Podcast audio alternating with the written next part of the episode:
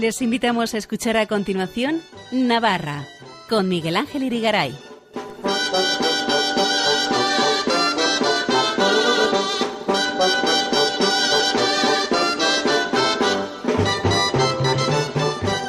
Muy buenas noches amigos oyentes de Radio María, bienvenidos a este programa Navarra en su edición del lunes 30 de enero de 2023, en la que vamos a hacernos eco brevemente de los 600 años de la institución del Principado de Viana. Luego se lo explicaremos.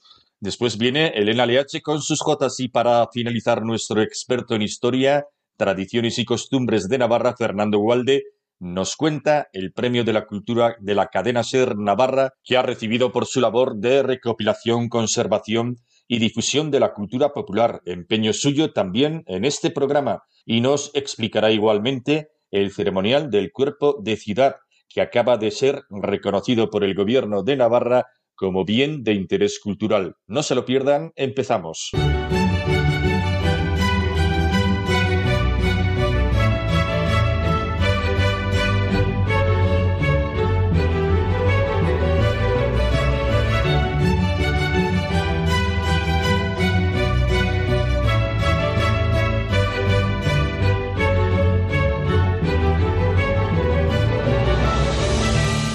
El 20 de enero de 1423, el rey de Navarra Carlos III el Noble otorgó a favor de su nieto Carlos el título de príncipe de Viana.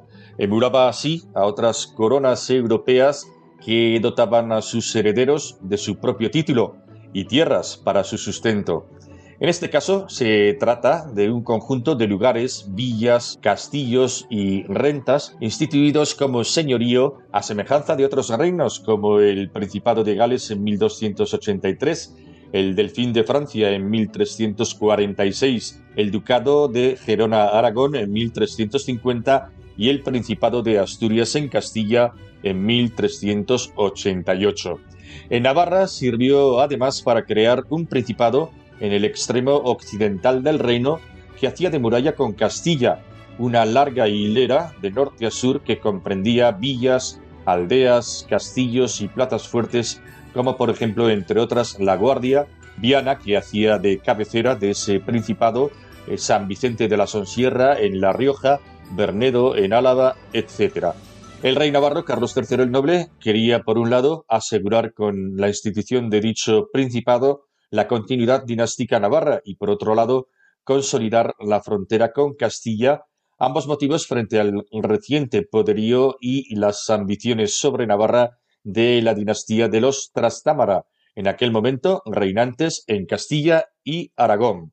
El pergamino que recoge este privilegio de la institución del Principado de Viana se encuentra custodiado en el Archivo Real y General de Navarra, pero el pasado 20 de enero, de forma excepcional, se trasladó al ayuntamiento de Viana porque la localidad, como vieja cabeza de dicho principado, se convirtió en anfitriona de la conmemoración de los 600 años de su fundación, de la fundación de este principado, acto en el que estuvo la actual presidenta de Navarra, María Chivite. Aniversarios como el que celebramos hoy nos colocan frente a nuestra propia historia no solo sirven de recuerdo del pasado, sino que debidamente contextualizados nos ayudan a entender el presente, a conocernos mejor a nosotros mismos.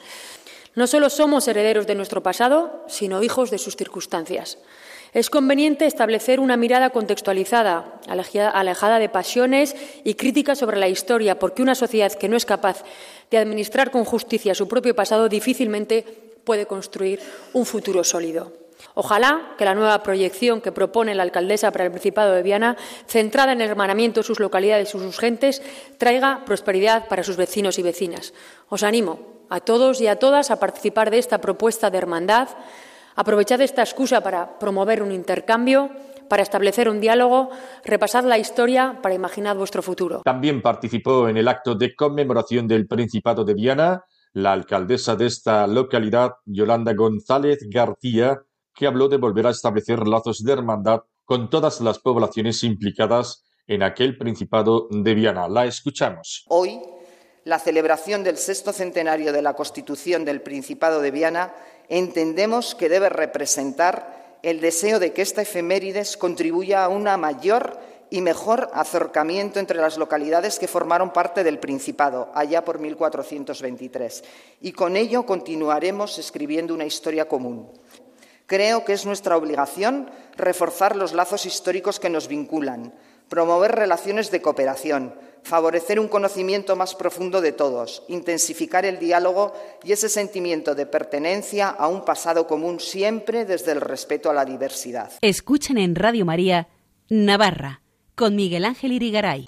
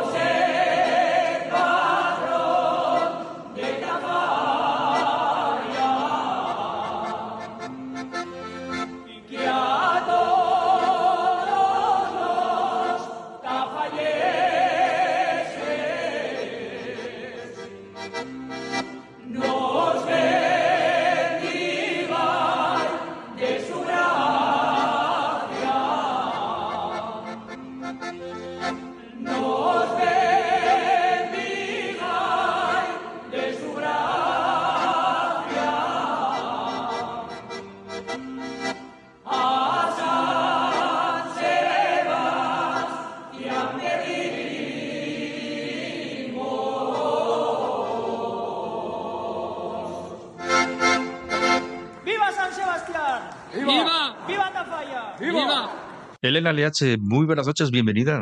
Buenas noches, Miguel Ángel, señor director, y a todos los oyentes de Radio María. Estamos encantadísimos de estar aquí en el último domingo ya de enero. Que nos vamos para febrero ya, pero, pero vamos, corriendo, corriendo, ¿eh? Y con estos fríos de enero, uh, aunque ha habido frío, nieve en Pamplona. Maravilla de, nieve, pero, pero, lo que pasa es que la nieve en ciudad a mí no sé si me gusta tanto. también. Osasuna que ganó el Sevilla al Sevilla. Bueno, bueno, y con esta J además que nos hemos calentado bien calientes. Sí, sí, sí, todos calentitos, sí. el espíritu, sí, sí, sí. Porque esta J es preciosa, está interpretada, la que hemos escuchado anteriormente, está interpretada por la Coral Tafallesa, que el otro día, el día 20 de enero, San Sebastián, en Tafalla, con mucha emoción, se interpretó esta J, como decimos, eh, y dos años sin poder celebrar la fiesta más entrañable de la ciudad. Hubo salida de gigantes y cabezudos, bandas de música como la banda de música La Tafallesa, la corporación, jotas de baile con la pilindros, Eucaristía solemne en la iglesia de Santa María y en la parte musical intervención de la coral tafallesa con obras de Guno dirigidas por Alicia Osés. Y la jota que hemos escuchado continúa con la tradición que en otro tiempo interpretaban las hermanas Flamarique, los hermanos Armendariz, Olga Iriso y ese rito maravilloso de Alberto Magán que grita ¡Viva Tafalla! ¡Viva Tafalla! ¡Viva! Y vamos a dedicar esta estupendo, a, Rosa Mari Marco. Ah, sí, muy bien. Nuestra profesora del colegio de, colegio de la calle Compañía, Martínez Pelicueta, a quien le encanta este programa, Rosa Mari Marcos de Sangüesa, y le apreciamos muchísimo. Y a Felisa Soto de Pamplona, que de todo corazón le dedicamos este programa. Fenomenal, estupendo, muy bien. Y bueno, nos vamos, nos, vamos a. Bueno, estás llena de papelitos hoy, qué maravilla. Eso significa que tienes mucho material. También hubo en Sangüesa otra Jota dedicada a San Sebastián, en este caso con la voz de, de esta de Marta Sola, Marta Sola Joaso, que también suele interpretar esta Jota en fiestas de septiembre. Y ahora pues lo, ha hecho lo, mismo en enero. A San Sebastián, una procesión preciosa, bandas de música, gigantes auroros, un día entrañable en Sangüesa, la ciudad que nunca faltó.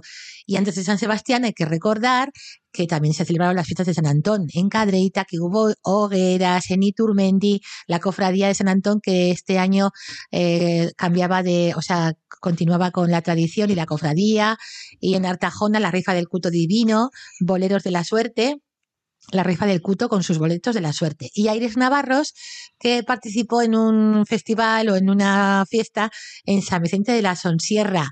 Y me enviaron esta jota, Soñé que la nieve ardía, que, me la, que la vamos a escuchar a continuación. ¿Ah, sí? Porque ellas son Natalia Martínez Quintana, de Ribaforada, Ainara Martínez Ortega, de Castejón, María Herrera de Tudela, Carmen Hernández de Tudela y el acordeonista, que no recuerdo su nombre, creo que es de Estella, pero es que no me acuerdo su nombre de verdad. Y esta J es que va, va que ni pintada a este mes de enero y esta J de enero y la nieve y todo eso. Y vamos a escucharla, están en San Vicente de la, de la Sonsierra, es una fiesta, están allí en el Club de Jubilados. San Vicente de la Sonsierra, en que es La Rioja. en La Rioja, claro. Ya. Iba a decir Logroño. Fíjate que yo que, Bueno, ya ibas que. Ya ibas bien, ya ibas. Iba bien, pero no del todo bien, ¿eh? Pero ibas, ibas, ibas. Ah, bueno, bueno. Y la cosa es que vayamos todos. Oye, ahí no es la lo donde son los ahí, ¿no? Me parece que también Me sí, parece que sí. son los picaos Sí, por ahí, creo ¿no? que eso es en mayo. ¿no? ¿Eh? ¿Cómo? En mayo, Bueno, en Semana Santa. En Semana Santa. Semana Santa. Sí, que se autoflagelan. Pero van bajando por aquellas escaleras. Bueno, van por todo el pueblo que yo sepa, vamos, sí, sí, sí. Bueno, a- Flagelándose, que aún nos flagelándose. queda la cuaresma, ¿eh? Pero creo, bueno, ya pronto, pronto llega la cuaresma, ¿eh? Pero, Así que vamos a pero aún nos queda un poquito para la Semana Santa. Eso, primero los carnavales y todo eso. Sí, vamos, vayamos por orden o por partes. Bueno, pues entonces vamos a escuchar al grupo Acordes Navarros cantando Soñé que la nieve ardía.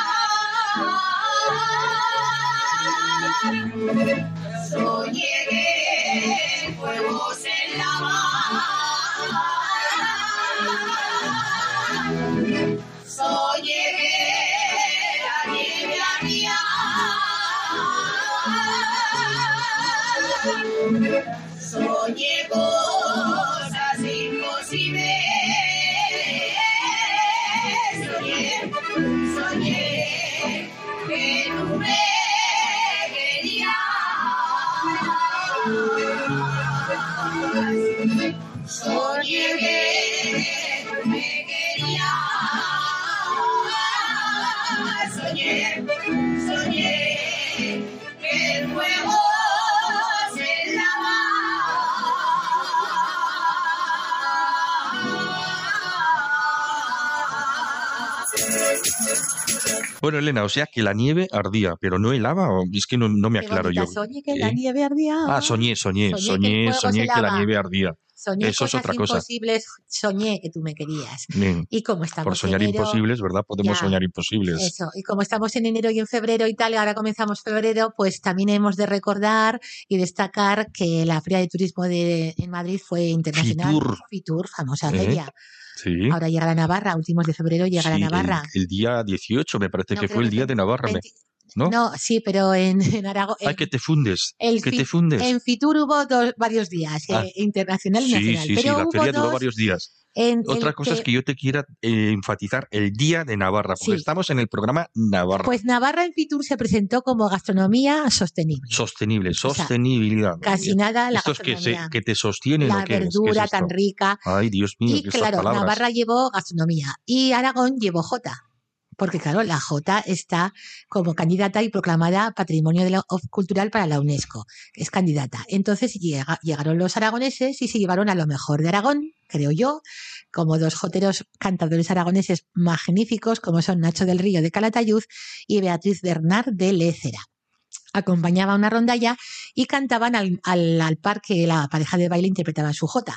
Y lo vi todo esto por Aragón Televisión, por redes sociales. Y claro, resulta que estaban, eh, debía ser en directo, no sé cómo era, hubo un debate, la jota, y ellos cantaban. Y digo, no se callarán, pero no se callaban nunca. Y la cosa es que, digo, pues nada, no, no se puede más que indicar que, que, fueron ellos dos, Nacho del Río de Calatayud y Beatriz Bernard de Lecera, los que interpretaron, como decimos, la jota a- de- de- representando, representando a Aragón en Fitur, en la Feria de Turismo Internacional. Y en, y- y en la feria de Navarra, en el stand de Navarra, no hubo Hubo, no, hubo gastronomía. Discriminación, protesto. Bueno, pues protesto. da igual, da Hombre, igual. La cosa es que digo, bueno, pues nos viene, Navarra, tiene que haber J Navarra, nos hombre. viene estupendamente para escuchar esa jota tan bonita que me encanta, que es Si es, en, eh, como es, em, si, es si es enero o es febrero, dime flor quién te marchita, si es enero o es febrero, es la nieve o la rosada o son los pícaros hielos. Y que además está acompañado por la triquitisa de Kepa Junquera, un chico de Bilbao,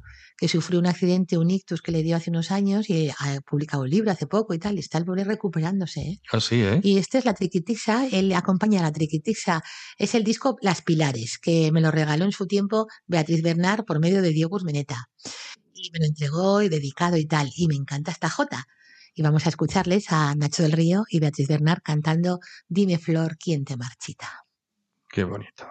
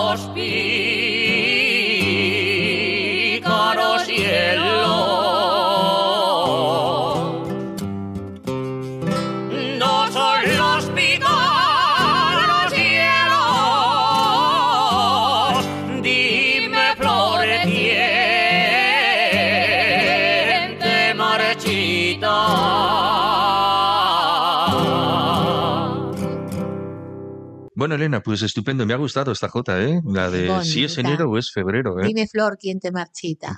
Eh, es que además es una letra, una letra, como muy poética, como que llega mucho puede al corazón, Puede ser del siglo XIX, puede ser de Gregorio García. vieja? Sí, también. Es más vieja que nosotros. Bueno, voy a decir más fino, antigua. Puede ser de Gregorio, antigua. De Gregorio García Arista. Ay, es que me ha mirado de una manera. Un, un poeta aragonés, puede ser de esa época, ¿eh? Porque era, eran poetas muy buenos, mm. los del siglo XIX en Aragón. Los pícaros hielos. ¿Qué pasa? Que los pícaros hielos son, son pícaros. Son pícaros, claro. Así. Ah, ¿Pero esta, porque pican o porque Como esta J que María Herrera de Santa Miranda, que cantaron la J de María Herrera de Santa Miranda, que interpretaron durante la presentación del certamen de poesía en honor a Santa Ana, a celebrar en los próximos meses. Esta J dice así: Luz radiante en tu mirada, Ay, salieron en tu figura, luz radiante en tu mirada. Es lo que a mí me, me embelesa, Santanica de mi alma guapa, que es una jota de Manuel Ugarte, pero que llegó a Tudela y demás. Ah, y, y la cantaron el otro día Santa Miranda y María Herrera. Y también hemos de recordar eh, la Escuela de Jotas de Tafalla, que participó en un festival en Culturgunea Tafalla, Acordes Navarros en San Vicente de la Sonsierra, que hemos hablado, la Escuela de Jotas de la Raga, también en la Residencia de Ancianos de la Raga, y la Escuela de Jotas del Valle del Aragón, el día 28 eh, de, de ahora de enero, el sábado pasado, organizó un festival de Jotas. También hemos de recordar el festival, la conferencia que ofreció servidora en el Cibibos y Turrama sobre la Jota y el campo, labradores y labradoras y con la participación en directo con Jotas dedicadas al campo y la J de Labradores a, cargo de la Escuela de J Irabia que dirige Ana Belén Pérez Jiménez. Fue todo un éxito, fue toda una preciosidad y luego terminamos con una J, finalizamos con una J con todo el público cantando, que luego incluso la vamos a escuchar al final, que es la J del Padre Ordóñez, que dice, la era mi padre y la fue mi abuelo, que es del Padre Ordóñez la letra y la música de Joaquín Zabalza. Y, mi bisabuelo también era labrador. Pues eso, pues eso, como el mío. generaciones y generaciones. Como mi abuelo materno y mi abuelo y mi bisabuelo. labradores, dice bueno, ahí. Bueno, aquí esta gente que viene del campo, ¿verdad? Todos son ancestros labradores, todos, todos. Pues sí, sí. Y ¿Eh? también leíamos en días pasados, en Día de Navarra, a Óscar Velategui, que hablaba sobre la crónica dedicada a los 100 años que hubiera cumplido Lola Flores, el 21 de enero del año 1923. Y decía así, un mito de la historia nacional, un icono que representó a la mujer racial de rompe y rasga dentro y fuera de los escenarios. Faltaban muchos años todavía para que el flamenco entrara a los teatros. Era un divertimento tabernario para entretener a señoritos y acompañar los, los- las borracheras de los golfos. Esto lo dice Oscar Velategui. Música de, de mala vida y bajos fondos. En uno de esos tabancos, bares jerezanos, que también despachaban vinos, regentado por su padre, creció la pequeña Lola, María Dolores, bailando entre las mesas, mientras su madre, costurera, cosía en el piso de arriba. Cuenta Oscar Velategui en su crónica, de niña Lola Flores aprendió los palos del flamenco y las coplas de las películas de Imperio Argentina y Pastora Imperio. Las 1.200 pesetas del año 1940 que cobró por su primera película, Martingala, animaron a la familia a trasladarse al Madrid de la posguerra. No tuvieron la misma suerte la Jota en aquellos tiempos de posguerra como el flamenco. No, sé si, o parece ser que no hubo tantas oportunidades, porque aquel año anterior, el año 1939, había fallecido Raimundo Lanas. Ya no cantarás mis coplas, querido Raimundo Lanas, ya no lanzarás al viento las jotas que me, que me encargabas. Le publicaba Baldomero Barón el año 1940 en la antología de la Jota, se puede ver, se puede leer en el libro del Padre Ordóñez, Antología de, la Jota. En los años 40 del siglo pasado destacamos en Tafalla a Juan Navarro. Eh, con la J, un día la tudelana, que la graba. Ya, y ya, pues también en Pamplona, dice la J, eh, un día la tudelana, yo marchaba de Pamplona, crucé Tafalla y por la ribera llegué a Tudela. José Cabecedo Astrain, el director de cine, Miguel Mezquiriz, apoyan al célebre Jotero. También en aquella época participan en, en, en, Pamplona y en Tudela eh, eh, Manuel de Pamplona, que era otro, otro jotero de Murchante, Manuel Sánchez Aguado, cuando se, se organizan el traslado de los restos mortales de Raimundo Lanas desde Fuentejalón a a Murillo Fruto. El maestro Monreal, por medio del jotero Rivero, Manuel Sánchez Aguado, transcribe las jotas de Raimundo Lanas, las traslada a partitura. Años difíciles también para las mujeres en el escenario. Por eso el paralelismo con, con Lola Flores. Desde Zaragoza, Aurelia Bouzas comentaba, mi madre me aconsejaba que fuera siempre con su profesor, con mi profesor, por escenarios y teatros. Eh, aquellos ambientes eran extraños y de giras joteras sola, nada. Y también recuerdo eh, a Pilar Martínez en los años 40 del siglo pasado, en tiempos de Lola Flores, en Falces. Pilar Martínez nos comentaba, la Acción Católica ofrecía charlas eh, cuaresmales y el arzobispo don Marcelino Och- Olachea eh, a los invitados eh, pues les, les invitaba a las joteras de, de Falces a participar y acceder al escenario. Que cante las joteras de Falces.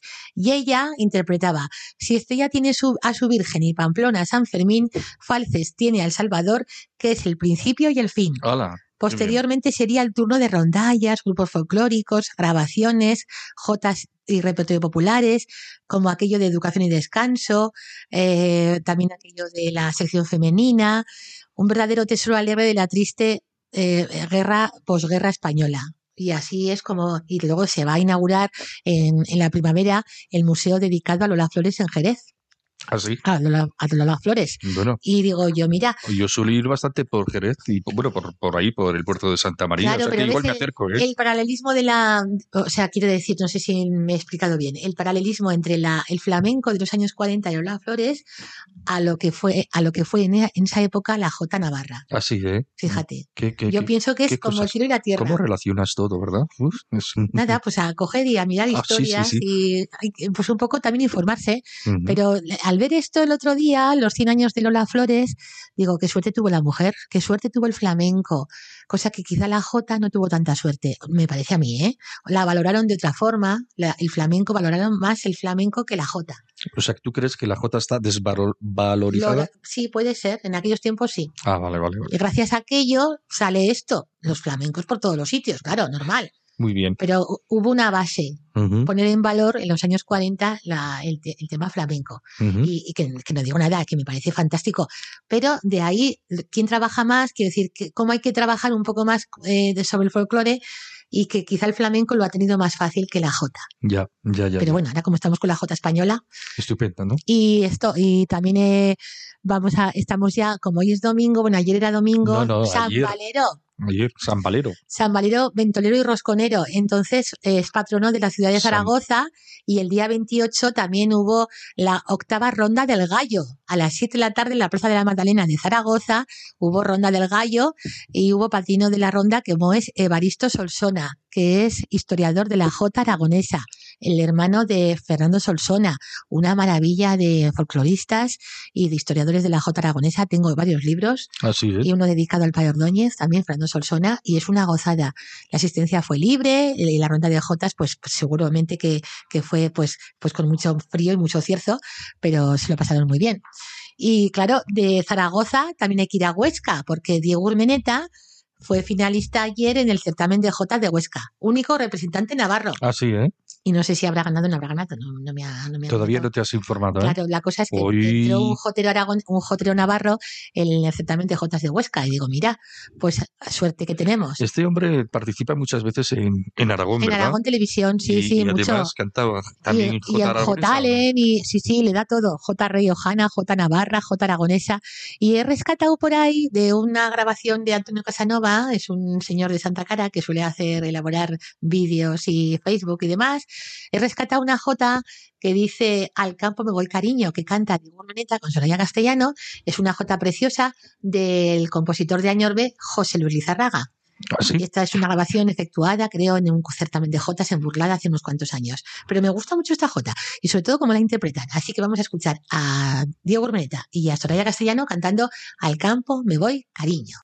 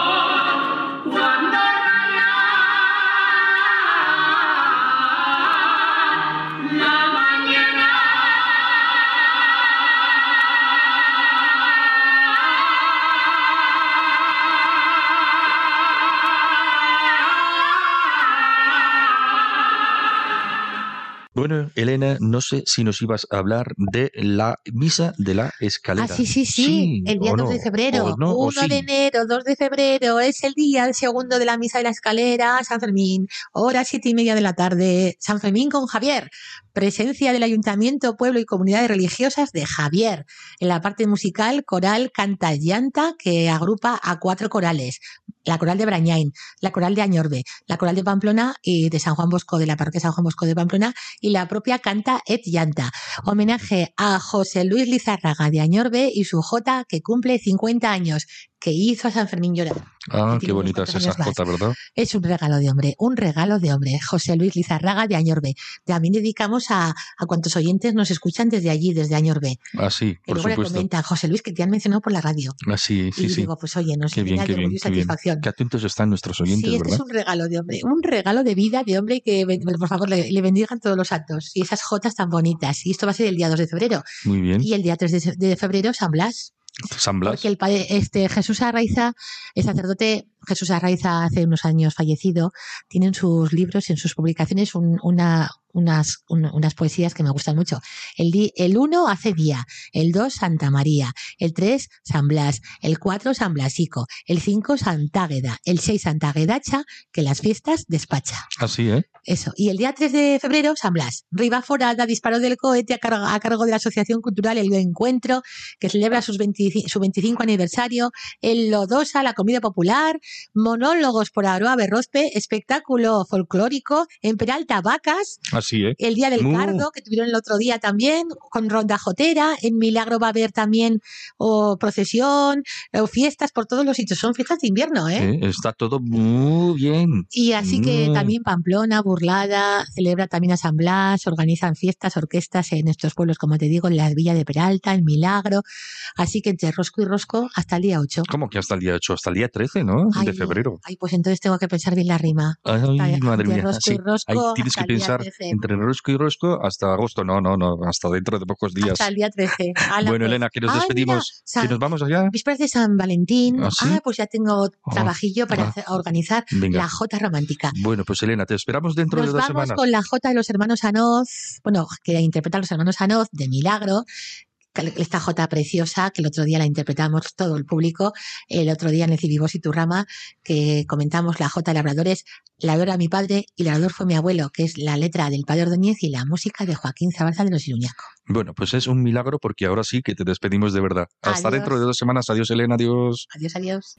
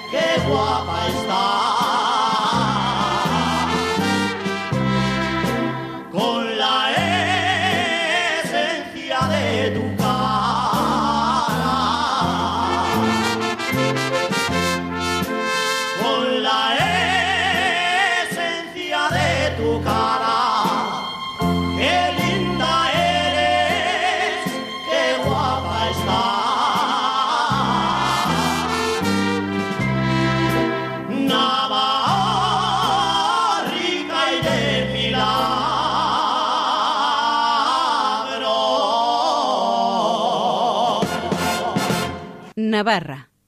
Radio María. Miguel Ángel Irigaray. Fernando Walde, muy buenas noches. Muy buenas noches. Fernando, como saben nuestros oyentes más habituales, es nuestro experto en historia, tradiciones y costumbres de Navarra. Y hoy viene muy contento a este programa porque el pasado jueves recibió un premio por su trabajo de recopilación, conservación y difusión de la cultura popular, que es también lo que hace precisamente en este programa. Fernando, ¿cómo fue? Cuéntanos. Bueno, pues la verdad es que fue obviamente como todo tipo de reconocimientos que se le hagan a cualquiera, pues es, es bonito.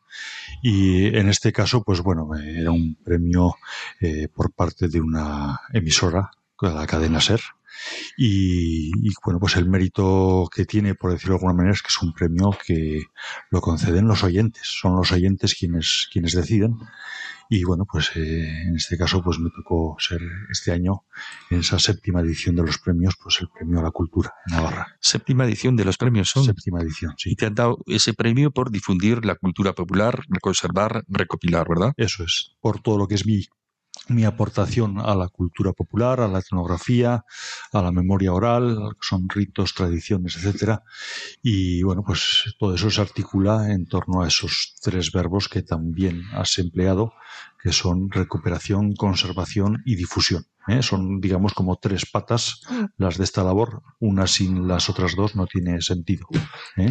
Hay que complementarlas todas. Pues eh, tenemos sonido de esa entrega del premio y si te parece, vamos a escuchar algo de lo que hablaban de ti en ese auditorio Baluarte de Pamplona, donde se celebró el acto en el momento de hacerte entrega del premio Ser Navarra a la cultura. Diferentes en la divulgación de la cultura y de las tradiciones también de nuestra comunidad, muchas de ellas además casi olvidadas en las zonas con mayor riesgo de despoblación de nuestra comunidad de Navarra.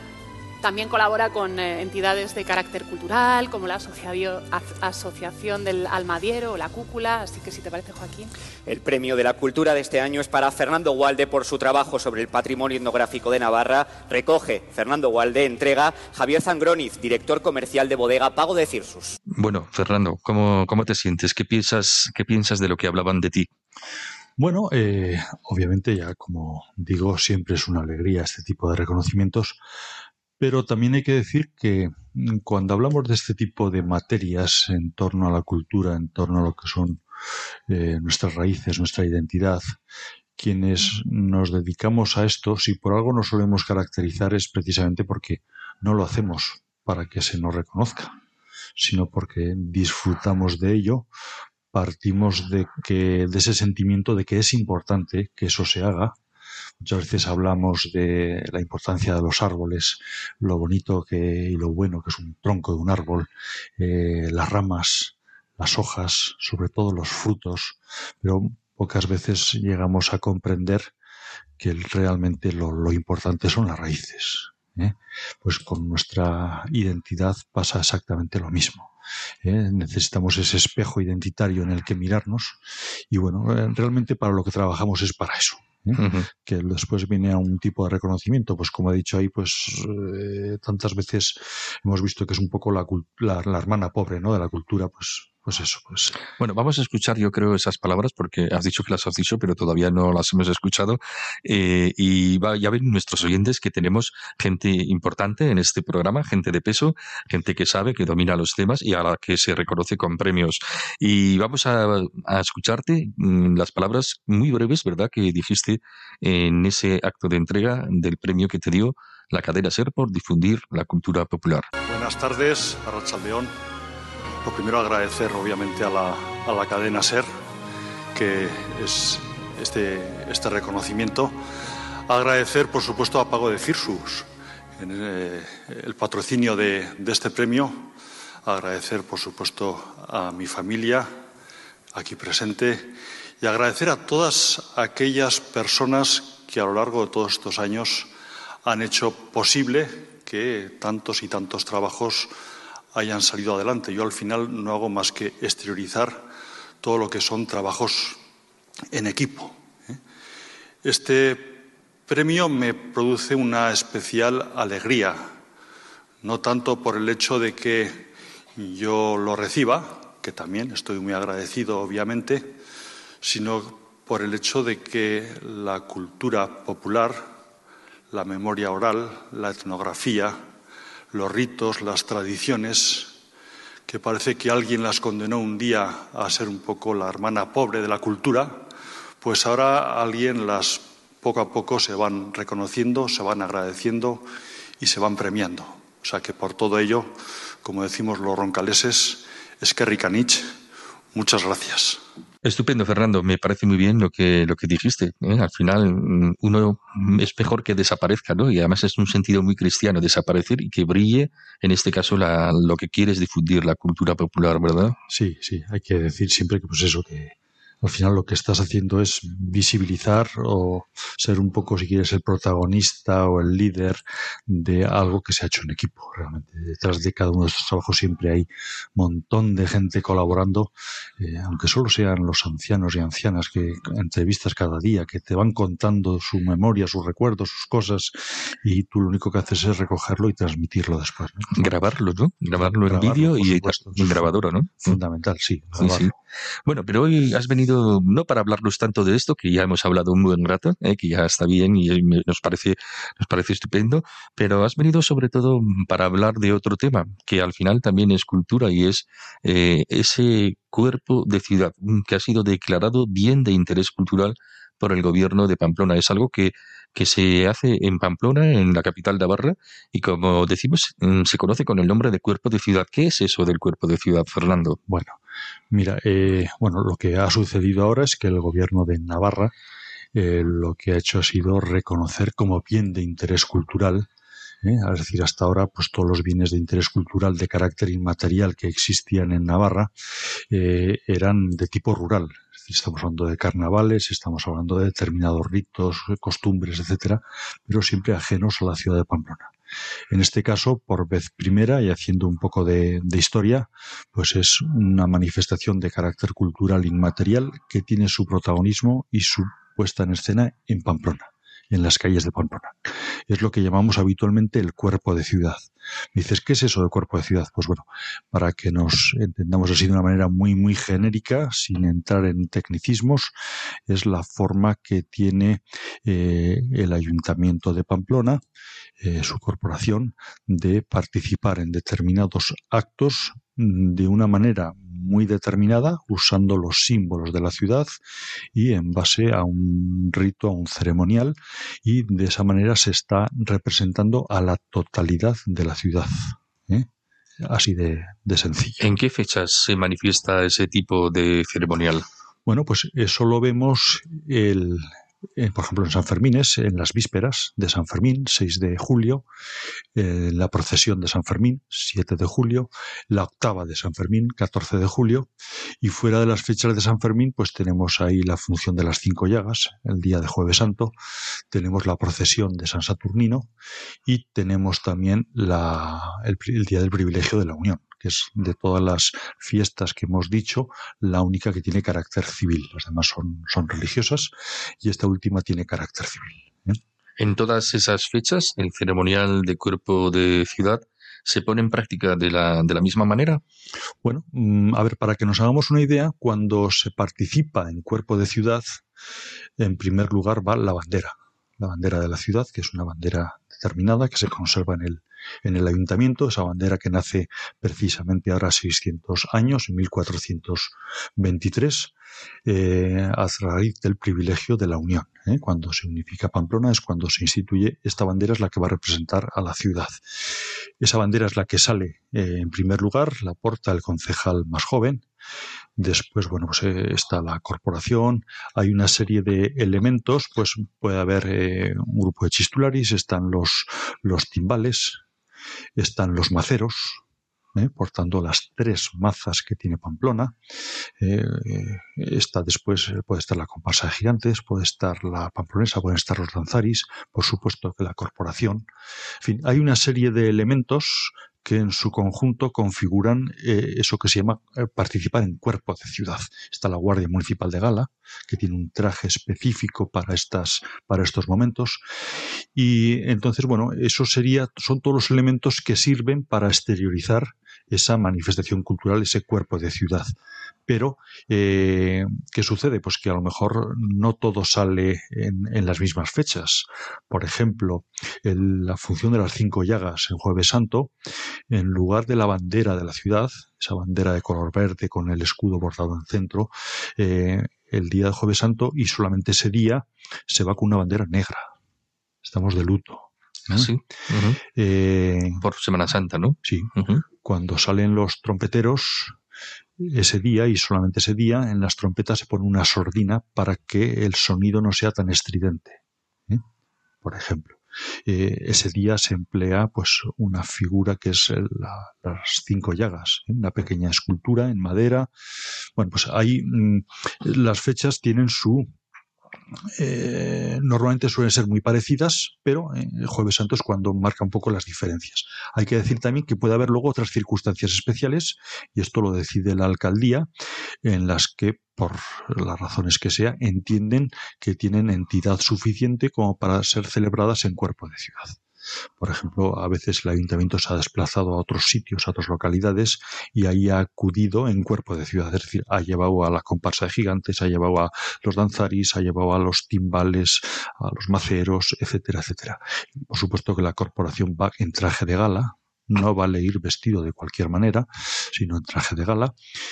Y bueno, pues eso es de alguna manera lo que caracteriza, lo hemos visto pues ante la llegada de determinadas determinados personajes, ante determinados acontecimientos, pues eh, es cuando se ha decidido pues, participar en Cuerpo de Ciudad. Pero por lo demás son las seis fechas fijas mínimas que el ayuntamiento cada año participa de esta manera. ¿Por qué crees que el gobierno de Navarra ha concedido esta distinción de reconocer al cuerpo de ciudad como bien de interés cultural? Creo que además algo tienes tú que ver en esta historia, ¿o no? Bueno, sí, sí, sí.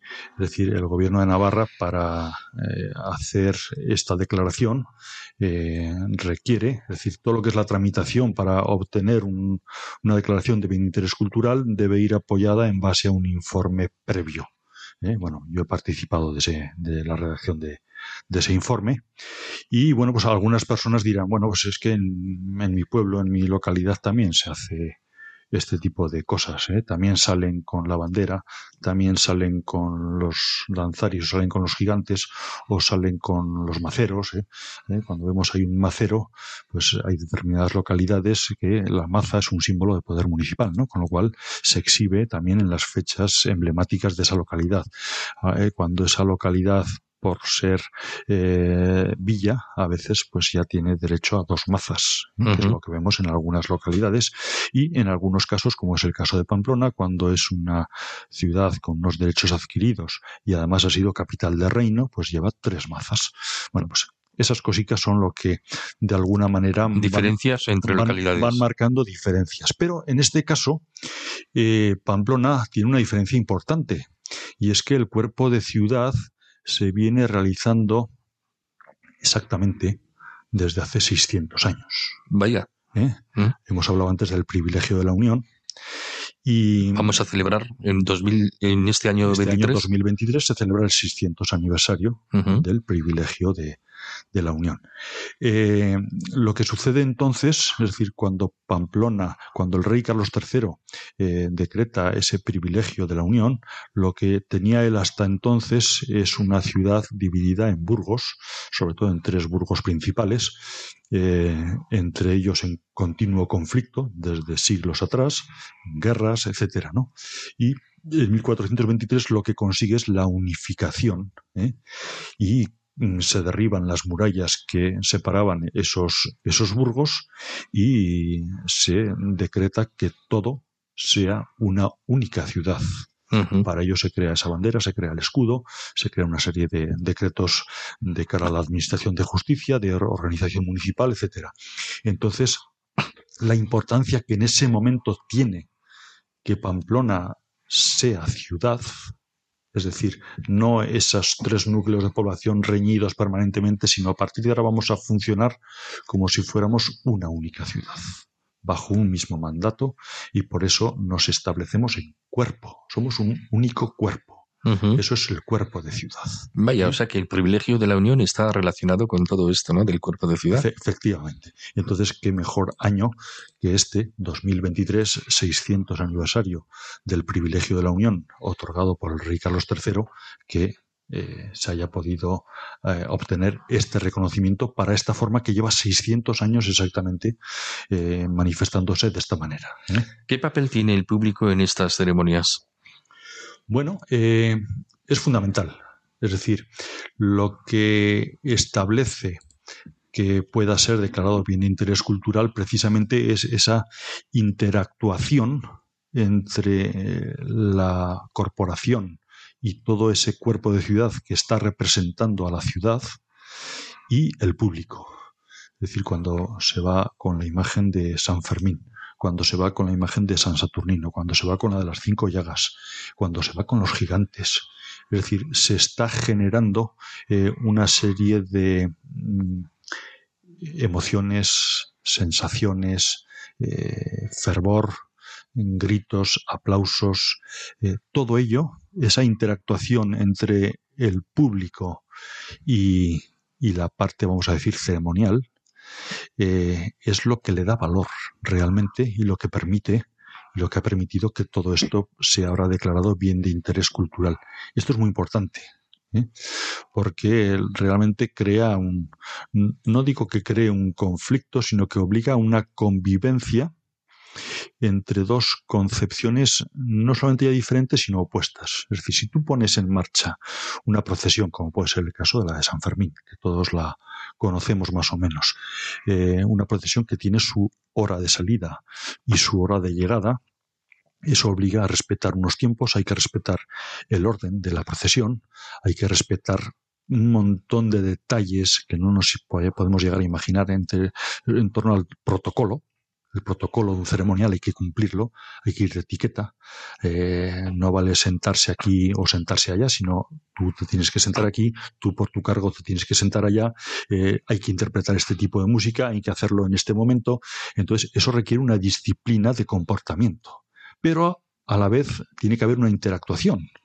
Eso hace que en determinados momentos, pues a lo mejor la procesión se tiene que detener porque hay una jota espontánea o porque hay un tipo de actuación eh, que nace del pueblo, que nace de, esa espontaneidad, pues por, los aplausos o por lo que sea, ¿no? Con lo cual eh, hay que hacer que todo eso conviva, porque esa interactuación es prioritaria sobre ambos, ambas facetas. ¿eh?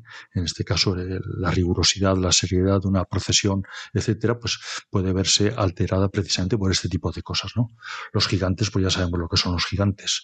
Es muy difícil explicarle a una madre con un niño, mire, los demás días sí, pero este día no. No puede ponerse usted en medio aquí a, a, que el niño vea al gigante porque ahora en este momento está en una procesión, está en un cortejo que hay que respetar. Es imposible. ¿Eh? Entonces, toda esa interactuación es clave y es fundamental.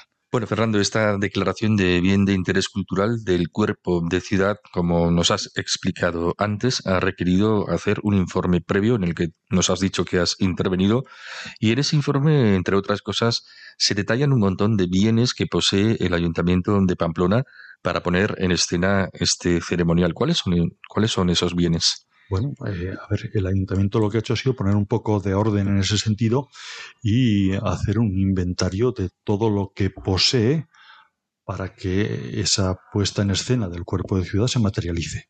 Por ejemplo, eh, una de las cosas que tenemos que saber es que los trajes de gala son, eh, en este caso, de los concejales. ¿eh? Son ellos quienes se lo guardan.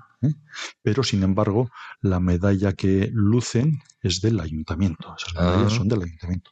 Las insignias que lucen son del ayuntamiento. La bandera es del ayuntamiento, se guarda en el ayuntamiento. Los trajes de los chistularis, los trajes de los maceros, los trajes de los timbaleros, etcétera, etcétera, son del ayuntamiento y se conservan en el ayuntamiento. Los propios timbales, eh, o una cosa tan conocida como puede ser los, los gigantes. Las figuras de la comparsa de gigantes pertenecen al ayuntamiento. Otra cosa es que luego eh, la comparsa tenga su propia estructura de adjudicación, etcétera, que hay una serie de personas ajenas al ayuntamiento que son las que se encargan de ejecutar esas danzas, de elaborar esas músicas, etcétera, etcétera, ¿no? Las coreografías, todo eso. Pero mm, son todos esos elementos materiales propiedad del ayuntamiento, igual que esa bandera negra que hemos citado, que se conserva en el ayuntamiento, igual que esa, esa escultura que se pasea procesionalmente en la función de las cinco llagas es del ayuntamiento. Entonces, para ello el ayuntamiento tiene que tener una persona que la tiene, eh, que se responsabiliza de todo el protocolo. Es decir, cuando decimos, oye, llega ahora eh, la función de las cinco llagas, pues hay alguien que tiene que estar pensando en que esa bandera tiene que estar preparada, en que esa figura que se pasea procesionalmente tiene que estar preparada, en que hay que ordenar que se preparen los trajes, de la corporación, hay que sacar brillo a esas medallas, a esas eh, insignias para que se puedan lucir en toda su en todo su esplendor. O sea, hay que tener en cuenta una serie de detalles o cuando se participa eh, o en la catedral eh, no vale sentarse en un banco o en otro, no vale sentarse en un orden o en otro. hay un protocolo en torno a todo ello y es muy importante conservar todo eso y en este caso pues una persona que se ocupa de que todo eso se cumpla y de que todo eso se ponga en escena en base al protocolo de ceremonial vigente en cada momento. Pues estupendo, qué cosas tan interesantes, como siempre, nos cuentas Fernando y nosotros te esperamos aquí para hablar de más temas culturales, tradiciones, costumbres de Navarra dentro de dos semanas, si Dios quiere. Hasta entonces, Fernando, buenas noches. Muy buenas noches. Navarra en Radio María. Nos vamos. Hemos hablado de los 600 años del Principado de Viana, hemos tenido jotas con Elena Liache y hemos hablado con nuestro experto Fernando Gualde sobre el ceremonial Cuerpo de Ciudad declarado bien de interés cultural por el Gobierno de Navarra. Ahora les dejamos con Monseñor Murilla, obispo de Orihuela, Alicante, y su estupenda explicación del Catecismo de la Iglesia Católica. Si quieren volver a escuchar este programa o recomendarlo a alguien, pueden pedirlo en el teléfono 91 822 80 10, 91 822 80 10 o descargárselo de los podcasts en la web de Radio María. Nosotros volvemos dentro de dos semanas, el 13 de febrero. Que Dios les dé paz, alegría y felicidad. Muy buenas noches.